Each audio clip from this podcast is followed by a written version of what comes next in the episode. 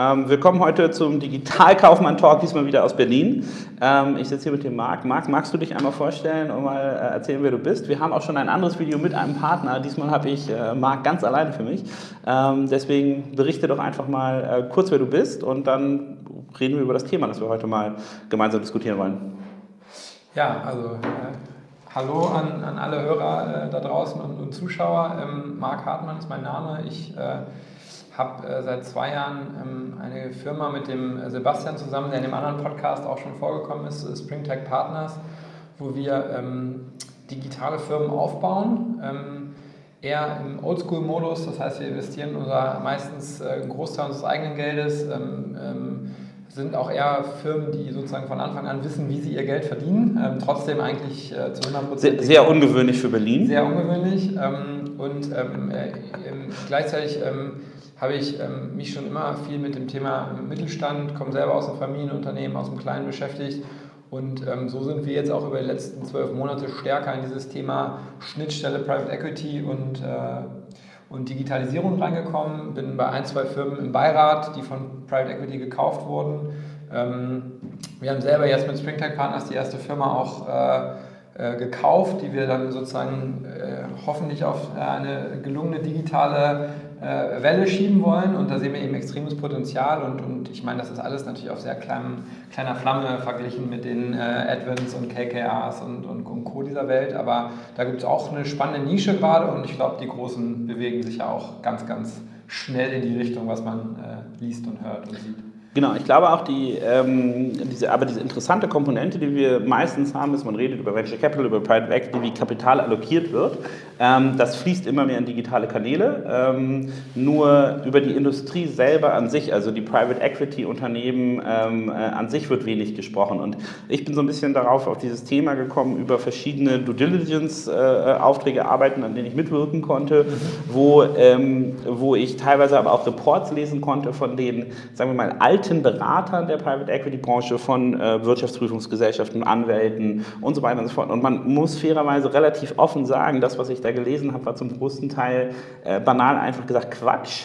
Ähm, und mir ist aufgefallen, dass die Private Equity Unternehmen, die Managementstrukturen, die dort hinterstehen, die ganze Industrie das gar nicht einschätzen konnte, weil es gar nicht zu ihrem ähm, ähm, sagen wir, beruflichen Werdegang gehörte, in der Digitalisierung Sachen einzuschätzen, zu verstehen. Das wird immer näher als so ein Ops-Thema gesehen.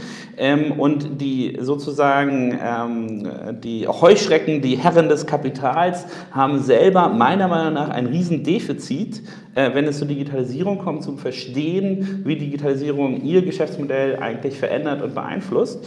Und ich würde mich freuen, wenn wir so in der nächsten halben Stunde vielleicht einmal das Private Equity Geschäftsmodell nehmen können, also Deal Sourcing, ähm, Due Diligence, dann Portfolioarbeit, aber auch die Exit und die Weiterentwicklung des Unternehmens im Portfolio, ähm, die einmal durchsprechen und sagen können, okay, so könnte man das eigentlich aufziehen oder so würde ich heutzutage einen modernen Private Equity Fonds betreiben. Ähm, und mit modern meine ich einen, der sozusagen die Digitalisierung voll versteht. Daher, sorry für meinen langen Monolog, äh, auch noch auf Camera zum Teil. Ähm, aber ich würde mich freuen, wenn wir einmal dieses Geschäftsmodell ähm, besprechen. Dann fangen wir gleich an mit dem Deal Sourcing. Ähm, was ist deine Erfahrung so am Markt? Wie funktioniert Deal Sourcing in der alten Welt? Und was könnte man eigentlich besser machen, wenn man Digitalisierung voll verstanden hat? Oder wenn wir sozusagen jetzt uns entscheiden würden, morgen machen wir einen Private Equity Fonds, wie würdest du äh, das Setup machen im Sourcing? Ja, also bevor wir zum, zum Deal Sourcing kommen, vielleicht noch eine, ein Kommentar zu, deinem, äh, zu deiner Einleitung. Ähm, weißt du ja, da stimme ich äh, in vielen Punkten zu. Ich glaube allerdings, dass ähm, schon, ähm, ich meine, die Erkenntnis eigentlich sehr, also es ist nicht so, dass die Erkenntnis bei den ähm, äh, ähm, bei den, auch bei den großen Fonds und bei den Leuten äh, auch klar, durch die Bank weg ist schon, so, schon sehr stark da und ich glaube auch das Verständnis ist schon, schon sozusagen von der Notwendigkeit sehr stark. Ich glaube, so ein bisschen hapert es auch an der Umsetzung, weil du hast auf der einen Seite eben Private Equity Firmen, die eher finanzlastiger getrieben sind. Ne? Ich sag mal, ganz früher ging es da um klassisch um, vor allem um, äh, ich kaufe relativ gut ein, ähm, kommen wir gleich zum Thema Deal Sourcing, mhm. äh, verkaufe relativ gut, mache viel Financial Engineering und brauche mich sozusagen, dann kam es irgendwann die Phase, jetzt müssen wir ein bisschen operativer werden sozusagen, jetzt kann man nicht mehr so billig einkaufen. Jetzt kommt, ich glaube, alle haben schon verstanden, jetzt müssen wir auf Digitalisierung achten, ähm, aber jetzt kommt sozusagen relativ stark die Notwendigkeit, ähm, diese Digitalexperten auch einzubinden und das ist schon ein bisschen, das sind schon zwei Welten von Leuten, die ich sehe, die einfach extrem gutes Verständnis, tiefes Verständnis haben von, von digital ähm, und den finanzgetriebenen Private Equity ähm, ähm, ähm äh, Fonds. Ähm, und ich glaube, da liegt die größte Herausforderung, das äh, so zusammenzubringen, dass dann aber auch wieder Incentive-Strukturen für beide Seiten stimmen. Genau, wobei ich, ähm, und das finde ich auch relativ erstaunlich, äh, in der Digitallandschaft, was ich bisher sehen konnte, diese Beirats, diese Boards zu machen. Ähm, äh, das ist ja normalerweise wie Private Equity Firmen historisch sich äh, diese Ops-Partner reingeholt haben, die dann ein bestimmtes Themengebiet für sie erschlüsselt oder, oder aufgeschlüsselt haben. Das Problem, das ich da sehe, ist, das sind ja meistens irgendwelche Weißrücken-Gorilla, ja, die sozusagen sehr viel Erfahrung haben, eventuell schon sehr erfolgreiche Exits hinter sich haben und, und, und. Das Problem ist aber, ich habe ja diese These im Digitalbereich, ähm, wandelt sich, also wenn ich jetzt morgen sechs Monate in Urlaub gehe und nichts mit digital mache, mhm. dann ist mein Wissen halt Banane, weil das alles sich so schnell weiterentwickelt, die Werbeformate, wer gerade was macht, wie du reingehen kannst, dass das Thema wieder weg ist. Ich, ich glaube, ja, man, die, das Problembewusstsein in den Private Equity Fonds ist da. Mhm aber die Lösungsansätze sind bisher nur, sagen wir mal, sehr rudimentär da, was, was ich so sehen konnte. Aber ähm, äh, daher bin ich, das, äh, also ich finde das einen guten Hinweis. Wir ja. können in diese, diese Geschäftsmodelllogik auch nochmal das Thema äh, Beirat, Berater mit reinnehmen, weil das, glaube ich, eine ganz wichtige ja. Sache ist. Aber ja. erstmal zum genau. Deal Sourcing. Also ich, ich, glaube, da gibt es zwei Antworten ähm, im, im drauf. Also ähm, ich glaube schon, dass es sehr, sehr professionell abläuft in den bestehenden Fonds. Ich glaube, dass ähm, ähm da auch immer mehr Daten eingesetzt werden. Ich glaube, da wird immer noch ähm, relativ viel äh, ähm, Potenzial liegen gelassen an Daten, die man sich ziehen kann, ähm, die man einfach auch ein bisschen anfangen muss, proprietär auszuwerten. Also dass man im Prinzip, so wie das man fast von VCs kennt, die, die guten, sehr, sehr datengetriebenen VCs haben sich eigene Tools entwickelt, wie sie ähm, bestimmte Marktkennziffern äh, äh, ähm, ähm, tracken. Ja? Äh, die sich dann äh, angucken, okay, bei, bei ähm, die gucken sich teilweise an, ähm, um zu identifizieren, ist das eine gute Firma, wie viele Stellenanzeigen schalten die denn in welcher, in welcher Intensität, ja, wie entwickelt sich da irgendwie auf AngelList die Followerzahl. Ne? wie viele Zing-Angestellte haben die denn wirklich? Wie viele Zing-Angestellte haben die wirklich? Ähm, ähm, Ex-Mitarbeiter, wie viel, was ist der Churn und genau, so weiter. Sowas, Alles Daten, die man ähm, im ersten Deal Sourcing relativ einfach sehen kann. Genau, und ich glaube, da ähm, äh, ähm, ähm, glaube ich, äh, nach meiner Erfahrung gibt es da noch relativ viel, äh, was man machen kann. Ich glaube, was aber noch ein bisschen also einen größeren Impact haben kann, ist das Deal-Sourcing nochmal auf eine andere Ebene zu heben und ein bisschen weniger Finanzkennzahlen getrieben daran zu gehen, sondern ähm, strategisch heranzugehen und sich halt genau zu überlegen, was sind denn gerade die ganzen Trends, die, die überall passieren, was sind Industrien, die vielleicht von den Margen und Kennzahlen irgendwie gut zu mir passen? Und ich sag mal, einen, einen, einen, fast einen Design Thinking oder einen kreativeren Deal-Sourcing-Prozess zu machen und sich zu überlegen, okay, in welcher dieser, äh, weiß ich nicht, Schläuche für irgendwelche Make-Maschinen oder was auch immer, wo habe ich denn hier eine, eine, wo ist die Industrie so, dass die sozusagen meinen Kernkennzahlen äh, entspricht, nachdem ich auch normales PE-Investment machen würde, würde ich vielleicht in der Industrie jetzt gerade nicht machen, weil die Preise überall hoch sind. Vielleicht identifiziere ich aber mit Hilfe von der digitalen Brille, also so ein bisschen out of the box gedacht, ähm, ganz, ganz starke ähm, Disruptionsmöglichkeiten und dann lohnt sich die Investition wieder für mich. Und das sehe ich eigentlich, ähm, das sehe ich noch gar nicht. Wir kommen gleich zum Thema Due Diligence. Meistens hält die sich, was ich sehe, immer so auf dem äh, Level auf, wir analysieren jetzt hoch und runter die AdWords-Accounts und kriegen von irgendwelchen ähm, Online-Marketing-Experten, die uns zuarbeiten, irgendwelche 100 Seiten ähm, Online-Marketing-Reports, äh, aber es wird wenig darüber geredet, okay, was kann man denn digital strategisch an den ganzen äh, Geschäftsmodellen. Genau, äh, und ich finde es immer interessant, weil ja eigentlich der Kicker in jedem Geschäftsmodell, das man dann so sieht, ist ja dann ja in drei Jahren wirst du diese Firma äh, viel mehr, äh, für viel mehr äh, Wertsteigerung dort sorgen können und für viel mehr Geld verkaufen können, äh, weil digital so besonders hoch ist. Ne? Und, und dann sieht man halt so Sachen, dass sie von sinkenden Marketingkosten ausgehen, weil es einen Skalierungseffekt gibt. Ne? Also eine alte genau. Denke auf ein Beatsystem, das heutzutage nicht mehr funktio so funktioniert. Ähm, und ich glaube, die, ich würde diesen Punkt bei dir, Sourcing, noch ein bisschen erweitern und sagen, es wird auch gar nicht genau darauf geachtet, was du eben nicht tun solltest. Mhm. Ähm, du solltest nicht in Handelsmodelle investieren. Du solltest ähm, nicht in Opportunitäten äh, investieren, die massiv aus diesen, dieser Gaffer-Richtung, also Google, Amazon, Facebook, Apple, angegriffen werden. Ne? Davon kann man einfach die Finger lassen und sollte es auch tun. Und ich glaube, es wird also auch keine negative Validierung über Digitalisierung gemacht und gesagt, okay, ich, ich schaue mir die Daten an und ich weiß, reine Zwischenhändlermodelle, würde ich jetzt nicht mehr PIen. Ne? Also ja. das ist, der Drops ist gelutscht. Ähm, gleichzeitig in der Opportunitätsanalyse bin ich beide. Die Guten machen ja schon sozusagen eine Ops-Analyse des AdWords-Accounts und solche Sachen. Mhm. Ne? Ähm, aber es geht hier eigentlich darum, den Kicker zu identifizieren, wie du dein Portfolio äh, stärken kannst.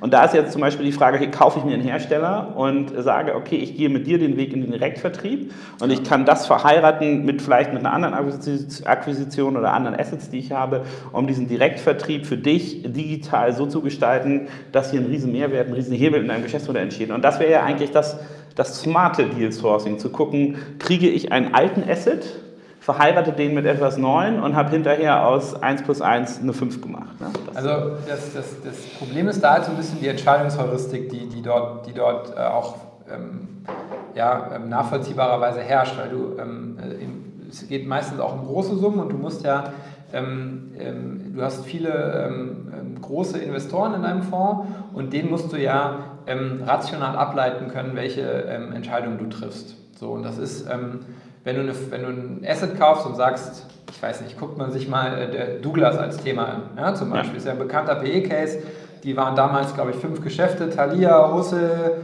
Christ, ähm, äh, auf jeden Fall sozusagen eigentlich das Kern- oder beste Asset war auf jeden Fall äh, äh der Parfum äh, äh, oder äh, Bereich. Das zweitbeste war Christ und das andere war so ein bisschen schwierig, ja, vor allem Buch, Buchhandel offline.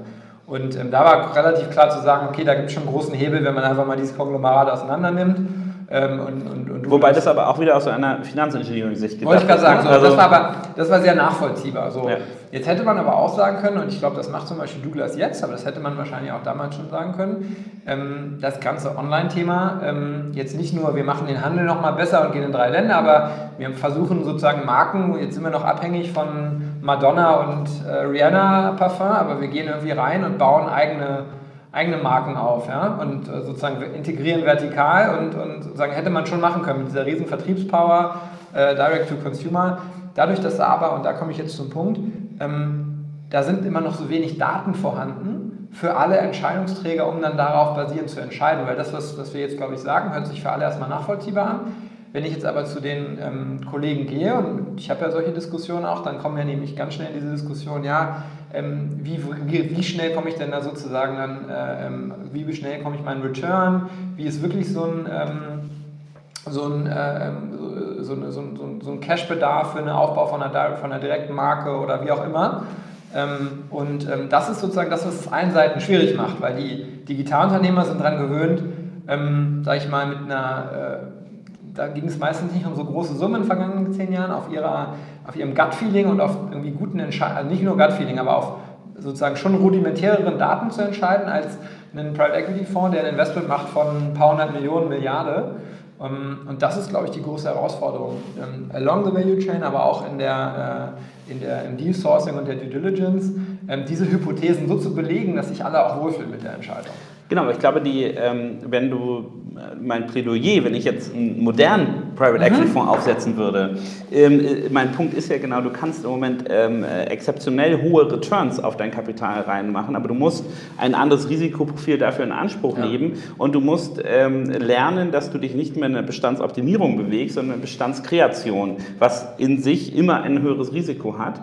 Ähm, und dass die sozusagen die äh, Weiterführung der Geschichte, also historische Daten angucken und dann sagen, so, so läuft das in den nächsten drei Jahren, der Drops ist gelöst. Also das ist vorbei, ne? Also das ist sozusagen diese, äh, ich glaube, das, äh, das muss man bewusst machen und sagen, pass auf, du musst dein Geld mit einem höheren Risikoprofil allokieren, dafür hast du aber auch mehr Chancen, fairerweise. Und du weißt schneller, ob du richtig oder falsch liegst. Du, du würdest ja nicht einen, einen äh, drei Jahre Online-Marketing-Businessplan verabschieden und dort äh, 500 äh, Millionen rein allokieren, ohne dort nicht täglich zu wissen, wo du gerade stehst. Also ich glaube, ähm, wenn wir jetzt gerade bei diesem, diesem systematischen Appell sind, ich glaube, du konntest noch nie so viel Geld allokieren wie jetzt. Ähm, du kannst ja. mit Sicherheit sehr, sehr, sehr, sehr große Summen äh, äh, im, im Digitalbereich investieren.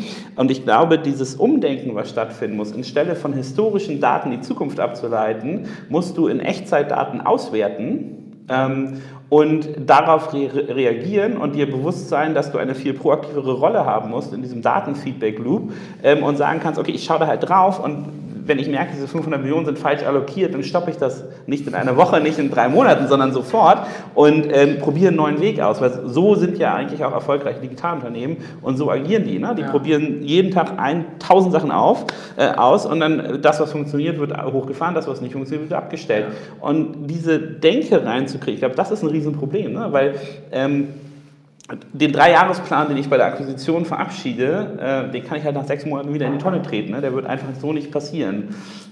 Ich glaube, es das, da habe ich eben die Hoffnung. Ähm, ähm, wir, wir beide sagen ja immer, was wäre, wenn wir, oder ne, was ist sozusagen die, die Hypothese hinter so einem, so einem guten Fonds? Und ich glaube, wenn man jetzt einen neuen Fonds macht, basierend auf den Prinzipien, die wir diskutieren, und ich glaube, ähm, da gibt es schon einen guten Mittelweg auch. Ne? Das ist sozusagen ähm, ähm, wesentlich datengetriebener, ähm, more controlled ist als in der Digitalwelt, weil du eben auch auf einer bestehenden Trajektorie, auf einem bestehenden Unternehmen, auf einem bestehenden Geschäft aufsetzen kannst. Aber dass du eben gleichzeitig auch ein bisschen davon wegkommst, ähm, auf allen Seiten den Plan jetzt sozusagen äh, in vier, fünf Jahren in Stein zu meißeln und mehr oder weniger diesen Plan auch äh, mit, mit großer Konfidenz umsetzen zu können, sondern die Bereitschaft halt zu haben, gerade am Anfang dieses dieses äh, Test and Learn zu machen. Du musst natürlich schon irgendwann mit einem gewissen ausreichenden Abstand zum Exit-Zeitpunkt musst du halt sagen, okay, jetzt müssen wir uns einfach auch entscheiden, weil wir müssen jetzt mal die Performance zeigen auf dem Thema. Man kann natürlich tausend Sachen machen, aber halt priorisieren wir jetzt mal von den fünf Opportunitäten zwei, die wir jetzt auch mal zwei, drei Jahre exekuten, um dann dem Käufer zu zeigen, dass es auch geht. Ähm, und ich glaube, was dann eben auch noch hinten dran hängt, sind die Kapitalgeber, weil natürlich die Banken oder die institutionellen Investoren sind total daran gewöhnt, an diese Private Equity Logik ähm, und gar nicht daran gewöhnt. Also ich meine, die Covenants sind ja teilweise auch sehr eng bei, bei, bei, ja. Übernahmen, ähm, sodass mir halt selbst auch die Private Equity Manager sagen, dass äh, äh, das Thema halt, äh, äh, ja, dass das Thema einfach sozusagen auch von Bankenseite natürlich dann gebremst wird, auch wenn sie sagen, ähm, genau, einerseits von, von, würden gerne. Von ne? Bankenseite, ich glaube, die, die General Manager in den Private Equity Fonds haben aber auch die Aufgabe, dann ihre LPs so ein bisschen mitzunehmen und Klar. auszubilden Klar. und an diesen äh, Covenants nicht nur auf Bankseite, sondern auch auf LP-Seite für mehr, mehr Verständnis Klar. zu werben, dass dort andere, äh, andere Hebel sind. Aber wenn ich das mal zusammenfasse, jetzt für dieses Thema Deal Sourcing, ähm, einerseits ähm, Daten genauer anschauen, mhm. mehr Daten reingehen, aber auch kreativer. Das, auch, genau. kreativer ne? Ähm, ich fand diesen Design Thinking Workshop fand ich, ist eigentlich eine sehr gute Idee. Ähm, in Kombination damit das Risikoprofil ein bisschen weg von historischen Daten hin zu Trial and Error als eine akzeptiertere Methode, einen Businessplan zu validieren, einzuführen. Ja. Ähm, was vielleicht auch darin resultieren könnte, dass man sich ein, äh, sozusagen diesen Slow-Bake-Prozess ähm, äh, eines Targets anschauen, einfach ein bisschen länger laufen lässt, um zu gucken, wie machen die, die Entrepreneure, in die ich da investiere, das eigentlich im Moment schon oder das Unternehmen, das ich investiere. Ähm, das wäre also der Ansatz fürs, äh, fürs Deal Sourcing in der Due Diligence. Mhm. Wenn ich also jetzt gesagt habe, okay, das ist ein tolles Target oder das ist irgendwie aufgepoppt, ähm, du hast ja schon gesagt, nur in den AdWords-Account gucken, ist, das reicht vielleicht nicht. Ähm, ähm, was sind da so Do und Don'ts, ähm, die dir äh, aufgefallen sind oder die du relevant findest? Ja, also ähm, was, was mir als, als, als, als äh, größter Punkt mit Sicherheit aufgefallen ist, ist, ähm, ähm, ähm, als, als Du, dass man ähm, neben der sag ich mal, Analyse der bestehenden digitalen Themen im Unternehmen, ob das jetzt ein Consumer oder ein B2B-Business ist, eben einen ganz starken Fokus liegt auf, okay, wie entwickelt sich meine Industrie durch die Digitalisierung und da auch wirklich mit einem Auge drauf guckt, ich gebe dir mal ein Beispiel, man guckt sich mal die Facility Management Industrie an. Ne? Wo, steht die gerade? Das ist eine ganz spannende Industrie, ist allein, glaube ich, in der Gebäudereinigung in Deutschland so 14, 15 Milliarden. Ähm, sagen alle, naja, es wird ja immer jemanden geben, der da rumläuft, das ist irgendwie personenbasiert, so Roboter erstmal noch nicht und so. Sag ich mal, die Branche hält sich schon sehr digitalisiert, wenn sie irgendwo ein paar Sensoren hinklatscht, ne, die dann irgendwie ähm, da irgendwie an der Tür auch noch hingeklebt werden müssen, um, um, um sozusagen ähm, im, im, Reinigungsprozess integriert, integriert zu werden. Also wie besprochen, Due, Diligence, ähm, ähm, dort äh, reinzuschauen, mit den Unternehmen zu agieren. Ähm, was die operativ machen, ist zwar einerseits wichtig, aber andererseits braucht man eine Strategie, wie man die weiterentwickelt, wo es hingehen soll. Und ich glaube, du brauchst einerseits das Personal, andererseits muss dir auch bewusst sein, was du investieren musst. Ne? Also es gibt ja, genau. wenn du nicht weißt, was passiert, äh, äh, hast du halt auch nicht dieses, diesen Investitionsgedanken dahinter. Für mich ist zum Beispiel, du hattest ja auch schon Hersteller genannt, nebst der Facility-Branche, ähm, bei Herstellern zum Beispiel ein Amazon-Team zu etablieren. Wie viel kostet denn das, wenn ich meine Logistik umbauen muss, wenn ich jetzt einen Vendoren-Account-Manager brauche pro Land und eine zentrale Strategieabteilung, die ähm, für mich das Plattformgeschäft erledigt, egal ob es jetzt Amazon oder äh, auch Konzepte für Werbung, für Facebook, für Google, für wen auch immer sind. Ähm, auch diese Frage wird ja nicht, äh, nicht in der Due Diligence ähm, ausreichend behandelt. Oder siehst du da schon Best-Practice-Beispiele oder irgendwas in die Richtung gehen, wo nicht nur einerseits die Opportunitäten identifiziert werden, sondern auch das der sozusagen benötigte Kapital, das ich investieren muss ja. in Struktur und in Marketing und und und. Ne? Ja, also genau, ich hoffe natürlich, dass das äh, in den in dem Fall, äh, wo ich da äh, ähm, berate und zum Beispiel genau so ein Thema ähm, Plattformen auch, auch stark pushe, ähm, schon, schon gemacht wird, aber im, im Punkt der Due Diligence zum Beispiel ähm, war das auch da noch kein Thema. Da war ich auch noch nicht äh, involviert so, so stark. Und ähm, genau, also das ist dann immer die Frage, die aufkommt. Äh, wie, viel, wie viel kostet das eigentlich? Wie schnell kriege ich meinen Return? Wie finde ich diese Leute? Die sind ja auch eigentlich gar nicht einfach zu bekommen. Du redest jetzt über das Thema Amazon. Da kommt man immer wieder auf äh, äh, zwei, drei Namen, äh, unter anderem natürlich äh, Factor A. Ähm, mit dem man ja, wobei Faktor A äh, oder Faktor A natürlich auch die, für die operative Verantwortung da ist. Ne? Davor gibt es ja noch so einige Schritte. Ne? Also du musst dich strategisch entscheiden, werde ich Vendor, werde ich Seller, ähm, ähm, äh, mache ich das in-house, mache ich das pro Land, mache ich zentral. Also, das also das meine, ist meine Erfahrung, da brauchst du aber jemanden externes, der da ja. sozusagen, ähm, ähm, der das aber diese Entscheidung in den meisten Fällen mit dir trifft, weil die Expertise auch eben ein Thema für die Due Diligence, schon auch die digitale Expertise mal genau abzuklopfen von den Leuten, die da sind.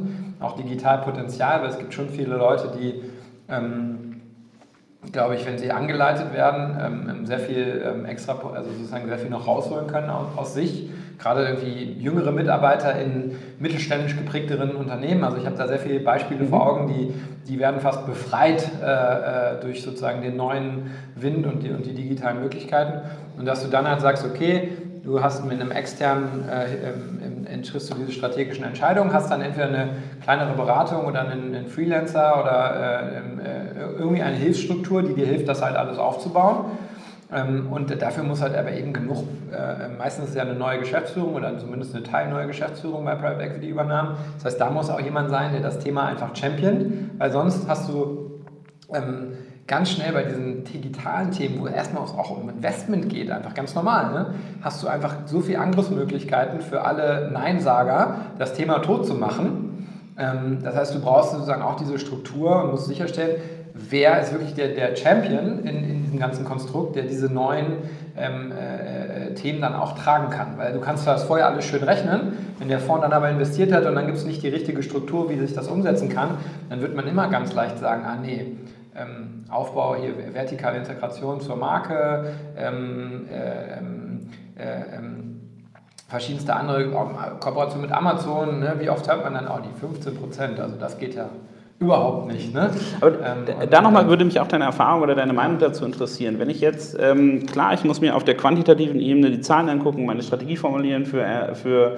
äh, die Digitalisierung äh, als Private Equity Unternehmen, aber sollte ich innerhalb des Unternehmens in der äh, sozusagen die Digitalkompetenz einschätzen und diesen Champion intern in sozusagen ähm, mir raussuchen und den schon in der Due Diligence kennen und den Deal vielleicht nicht machen, wenn ich den nicht finde? Oder ist das jemand, den ich innerhalb der Dealstruktur dort mit reinplace, wo ich gleich sage, passt mal auf hier, ihr müsst euch dran gewöhnen, Jungs, in dem Management-Team, hier wird ab jetzt irgendeiner sitzen, ein meinetwegen CDO, wie auch immer ich ihn nennen will, der dieses Thema operativ vorantreibt und das ist für mich eine der wichtigen äh, äh sozusagen Deal-Conditions, dass das Thema ähm, zu Chefs Chefsache gemacht wird oder äh, ideal in einem separaten Strang auch nochmal ähm, äh, thematisiert wird. Ja, also idealerweise ist es in der Mischung, ist die idealste Lösung, dass du jemanden reinbringst, der, der viel Expertise mitbringt, aber gleichzeitig auch drinnen schon Leute hast, die den Laden gut kennen und, und sozusagen in der Kombination äh, arbeiten können. Ich glaube, du wirst fast immer jemanden externes noch mitbringen können. Das hat ja noch ein paar andere Vorteile, ähm, die die Private Equity Leute äh, nochmal genauer beschreiben können, wenn man eben externe Leute reinbringt. Ähm, Und äh, von daher, ich glaube, es wird immer jemand externes sein. Im Idealfall ist es aber eine, eine Mischung aus einem sehr, sehr starken, der schon auch da ist, in Kombination mit dem neuen. Und vielleicht noch eine Sache, ich glaube, dieses äh, Chief Digital Officer äh, Rolle, ähm, meiner Meinung nach, ähm, auch in vielen DAX, MDAX-Konzernen und so weiter, das ist schon auch manchmal schwierig. Das ist so ein bisschen so ein Wurmfortsatz, der, das ist vielleicht jetzt das falsche Wort, aber es ist so ein bisschen so ein Eigenleben. Ähm, da, da, muss man schon ganz genau schauen, wie man diese Rolle halt gestaltet. Also idealerweise sollte die ähm, ähm, ja, mit genau den gleichen Verantwortlichkeiten, Budgets, äh, äh, ähm, äh, ausgestattet sein wie eine ganz normale Finanzvorstand- oder Personalvorstandrolle.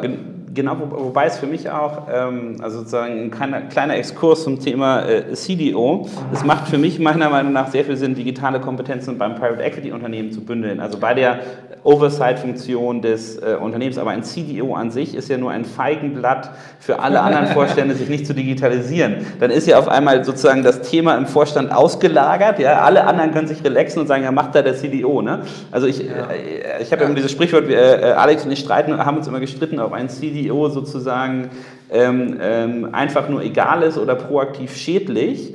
Und ich glaube, egal wie bemüht diese Person ist und wie viel Gutes diesem Unternehmen umsetzen will, es verleitet die anderen Führungskräfte des Unternehmens das Thema Digitalisierung ähm, so ein bisschen auszulagern. Ne? Also ein bisschen wie man Controlling ja. über dem CFO also gibt, geht es ja. an den CDO und der CDO soll dann nun digitalisieren und so. Und ich muss mir darum keine Sorgen machen. Aber es geht nicht. Digitalisierung erfolgt über das ganze Unternehmen, über die Horizontale. Es ist kein Vertical innerhalb der Unternehmenssteuerung. Also ich habe da eine sehr, sehr spannende Struktur jetzt mal ähm, gesehen, wo ich, wo ich ähm, meine mein, meine, meine Beratung zu geben durfte. Ähm, da haben, wurde im Prinzip wird geplant, den CDO, der kontrolliert praktisch auf Digitalebene seine Mitvorstände. Ja? Mhm. Und äh, sozusagen greift auch dem Vorstandsvorsitzenden sozusagen bei Digital, also reportet der quasi für Digital an diesen Finanz, äh, an den, an den, an den äh, Chief Digital Officer. Ähm, fand ich eine ganz spannende Struktur, bringt mich auch zu dem Thema ähm, Persönlichkeiten. Das sind ja meistens Leute, die weniger Erfahrung haben, die nicht den klassischen Lebenslauf haben.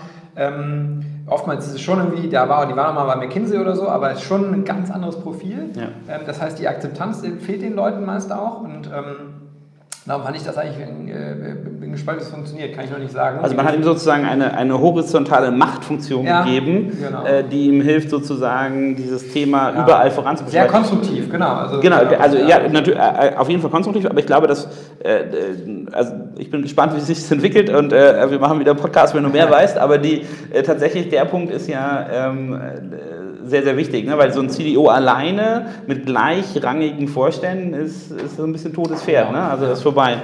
Ähm, aber gut, also spannend, äh, also man braucht Digitalkompetenzen, ähm, ob man die auf der Ebene des Portfoliounternehmens oder auf der Ebene des PI-Unternehmens einzieht.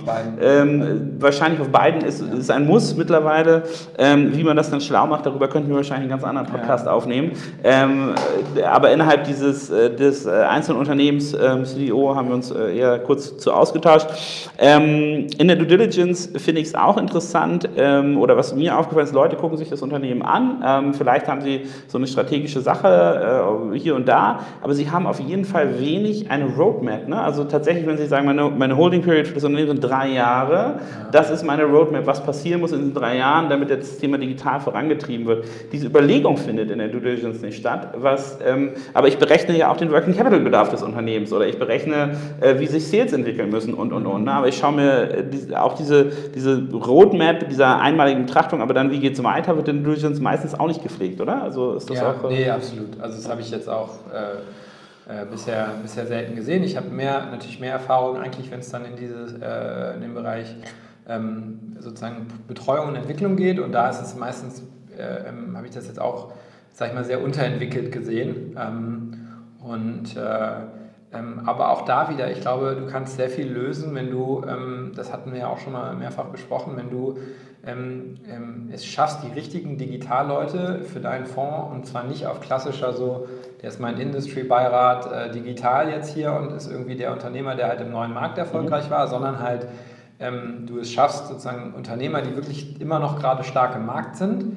ähm, so einzubinden in deinen Fonds, dass die ähm, äh, ähm, äh, aus meiner Sicht auch, äh, sollten sich die Digitalunternehmer dann auch in die Pflicht nehmen lassen, äh, sich so finanziell so beteiligen können, aber auch dann müssen, dass sie sozusagen dieses Investment dann als äh, auch, auch sozusagen großes Eigeninteresse haben und nicht nur irgendwie einen tollen Tagessatz bekommen und dann ähm, ähm, ist es vorbei. Und ich glaube, dann könntest du mit denen das zusammen einfach sehr gut entwickeln, mit diesen Unternehmern, die du als eine Art, vielleicht kannst du die auch, ich kenne mich jetzt mit den Terminologien äh, bei, bei Fonds nicht so gut aus, aber ist irgendwie eine Art Part-Time-Partner oder auch eben äh, äh, ähm, einbeziehst und dann die mit dir sowas entwickeln. Aber aktuell sehe ich das nicht und ich sehe auch die Kompetenzen bei den meisten Fonds jetzt, das sagen die ja auch. Sie sagen ja, das, das können wir jetzt nicht. Ne? Und, und das ist aber auch nicht so, dass man da jetzt mal als schlauer Industrie-Digitalo äh, mal rein surft und irgendwie drei schlaue Sätze sagt, sondern ähm, man muss sich schon mit dem Unternehmen und der Industrie sehr, sehr intensiv beschäftigen. Und das, was du sagst,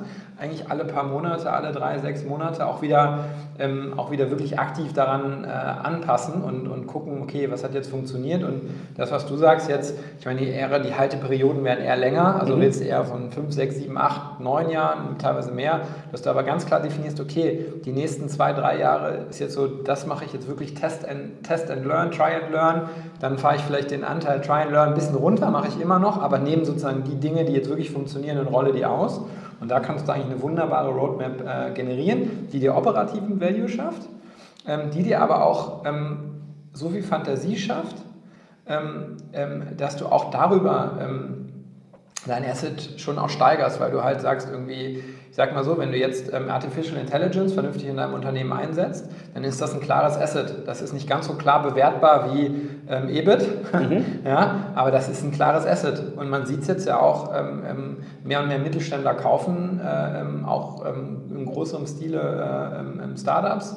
Die sind dann teilweise noch nicht mal profitabel, ja, die kaufen dann wirklich nur aufgrund von von solchen Assets. Und ich glaube, die bestehenden äh, Unternehmen, denen kann man sozusagen solche bisschen, sag ich mal, Potenzialwerte äh, äh, ähm, auch, auch, auch, auch anbauen, die dann auch wirklich ein Teil der Bewertung sein können. Auf jeden Fall. Und ähm, genau, und ich glaube, das wird, also äh, um es nochmal zum, zum Thema zurückzuführen, ähm, in der Due Diligence nicht beachtet bisher. Ne? Ähm, was ich, was, was ich auch, vielleicht noch einen, einen anderen Punkt zu diesen ähm, digital äh, Partnern, wie auch immer du ja, sie nennen willst. Ja.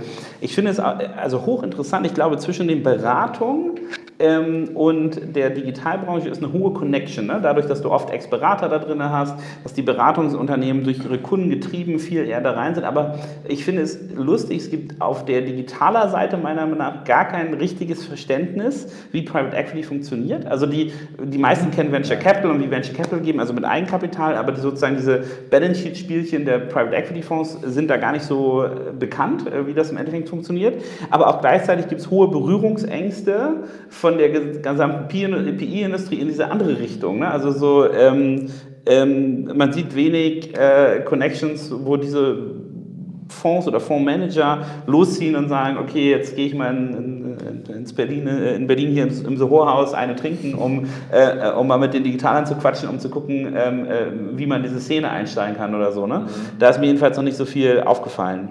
Nee, also absolut. Und ich, ich glaube, das hatte ich ja eben so ein bisschen gesagt, ich glaube, es wird viel jetzt danach geguckt, Leute zu finden, die, ähm, ja, die vielleicht eher auch im, im ersten Internetboom äh, um die mhm. 2000er-Wende irgendwie ganz vorne dabei waren. Und ich glaube, das macht auch total Sinn. Ich glaube aber, die Kombination ähm, ähm, ist, ist, ähm, ist, ist sozusagen auch nicht schlecht, dann halt noch jemanden reinzuholen, der auch schon sehr viel Expertise hat und, und, und wirklich gut ist. Ähm, aber jetzt noch nicht irgendwie dann äh, in, in 2000 irgendwie einen großen Börsengang gemacht hat, sondern der einfach ein Unternehmen vielleicht für 10, 20, 30, 40 Millionen verkauft hat.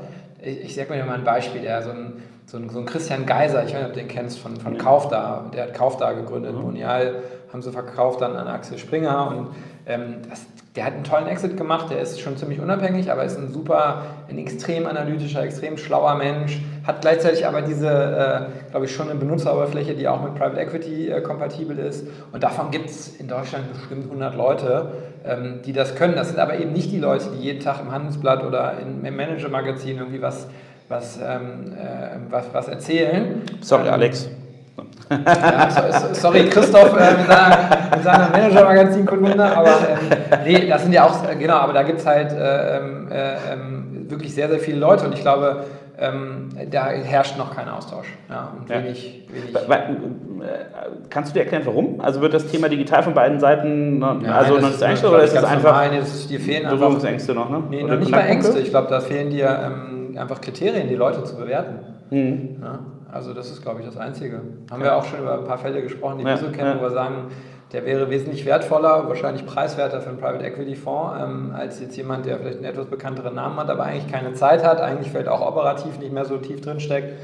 Ähm, glaube ich, äh, ähm, das ist nur eine Frage von, ähm, von, äh, von Zeit, dass sich da so ein bisschen die Leute annähern und auch die PE-Fonds dann wissen, wen sie, wen sie dann äh, dazu heiern oder, Ja. oder nicht dazu heiern. Oder ähm, ich, kennst du Jan Mitschaika, von der war bei Vuga lange, der hat ähm, Hitmeister mit aufgebaut, Ah, ist ein sehr erfahrener, ja. sehr erfahrener äh, Digitaler, der ist jetzt Partner bei Holzbrink geworden. Mhm. Glaube ich, wäre auch jemand, der würde, ja, der kommt jetzt weder, äh, kommt schon sehr, sehr ähm, äh, ähm, anders rüber, aber wäre einer, der das auf jeden Fall, der sehr analytisch ist und, und da gibt es, ähm, ich will jetzt hier gar nicht Werbung machen für irgendwelche bes- besonderen Personen, sondern aber die, die mir jetzt so ein Top of my, of my head äh, äh, einfallen. Ne? Ja. Also innerhalb der Due Diligence ähm, das richtige Know-how platzieren, reinzugehen. Eine Sache, das ist, äh, schließt sich dieses Thema, schließt sich ja direkt auch an die ähm, ganze Thematik Portfoliounternehmen verwalten und zum Wachstum Ja. bringen an.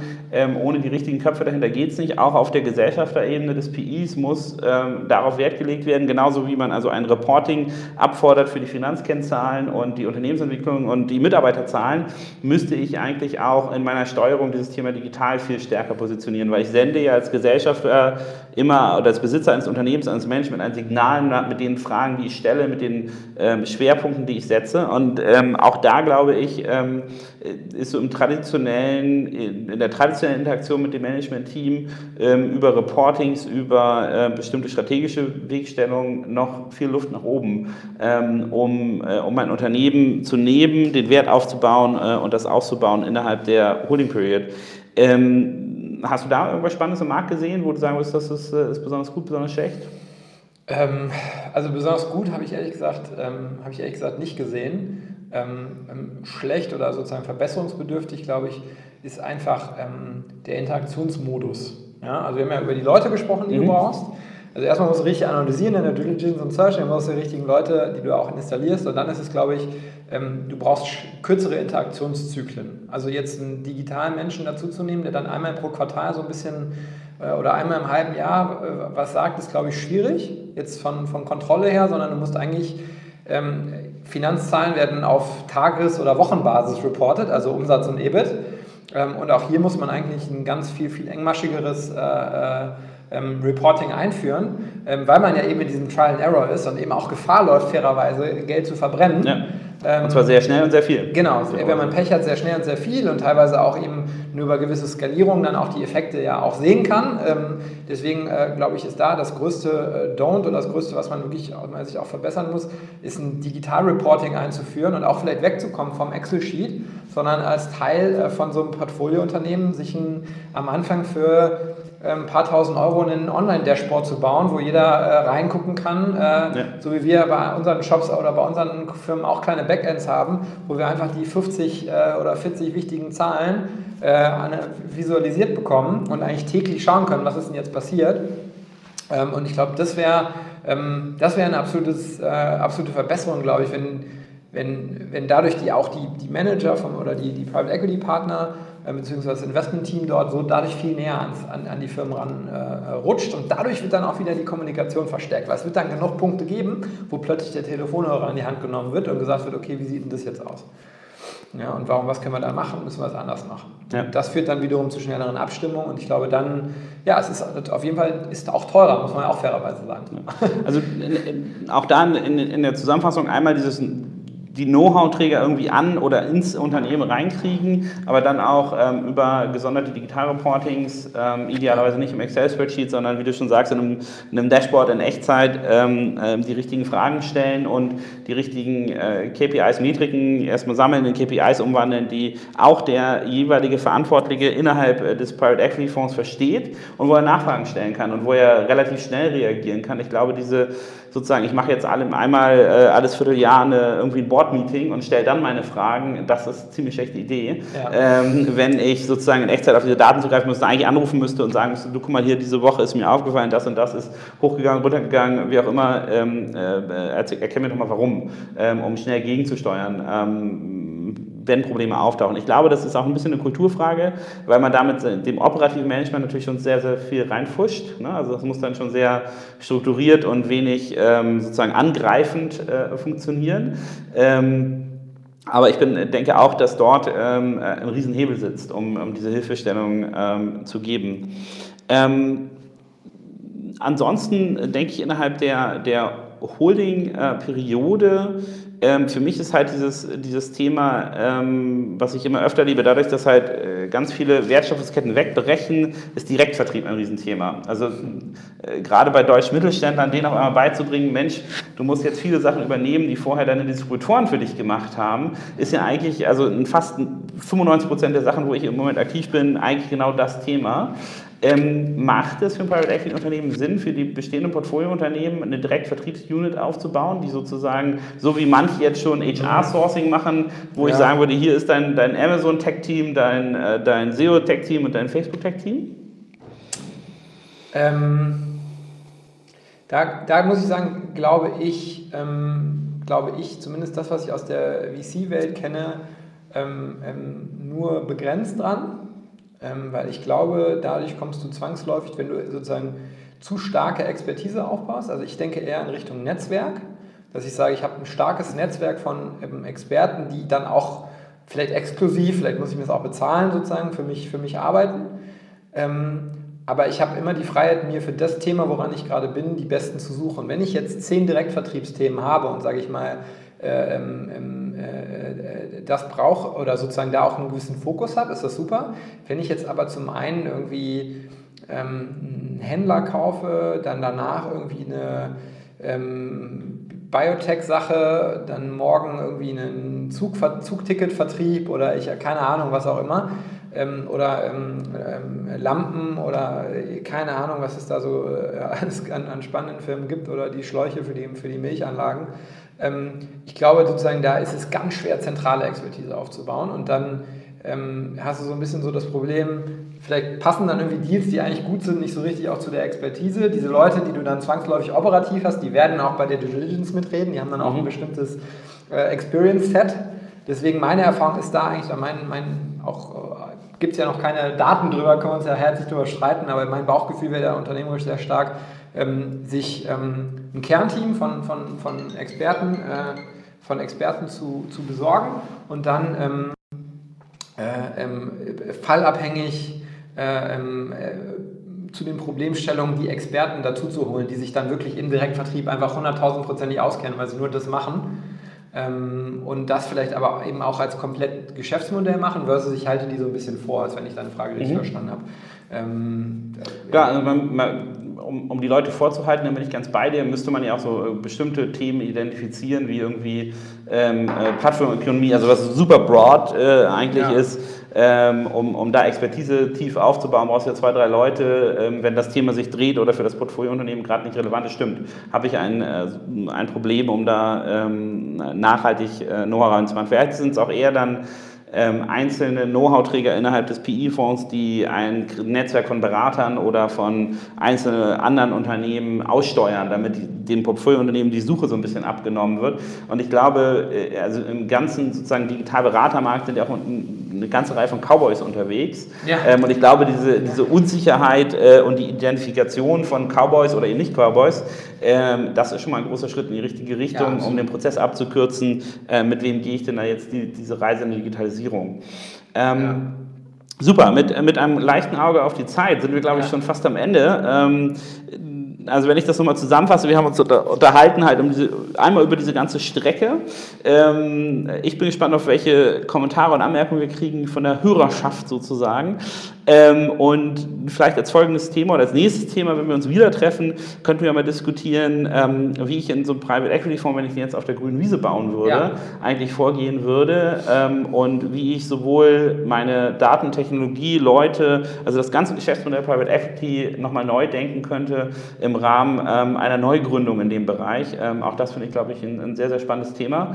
Ähm, ansonsten freuen wir uns wie immer auf äh, Kommentare und Anmerkungen zu unserem Gespräch. Hast du noch eine, eine, spannende letzte These oder ein, ein letztes Wort für uns? Ähm, ja, vielleicht machen wir eine, eine, eine, Wette. Also ich würde eine, eine Wette eingehen, dass äh, in den nächsten zwölf, maximal 18 Monaten ähm, wir einen äh, Private Equity Fonds neuer Art äh, sehen wollen. Und in Klammern, das hat jetzt wirklich nichts mit äh, Nils und mir zu tun. äh, äh, und da habe ich auch keine Insights, aber ich würde ja. die Wette eingehen, äh, dass da was kommt, weil ich glaube, die Opportunity ist. Ähm, das ist einfach zu, zu groß. Zu offensichtlich. Und man muss ja sagen, im Moment habe ich das Gefühl, in Berlin, äh, jede Woche kommt ein neuer gründerbasierter VC-Fonds. Ähm, ja. Die Orientierung hoch verheiratet damit, dass immer mehr Geld im Markt ist, das allokiert werden will. Ähm, glaube ich, ähm, bin ich gar keine Gegenpartei für die Wette. Ich okay. bin auch völlig überzeugt davon. Dann bitte ähm, und, äh, Genau.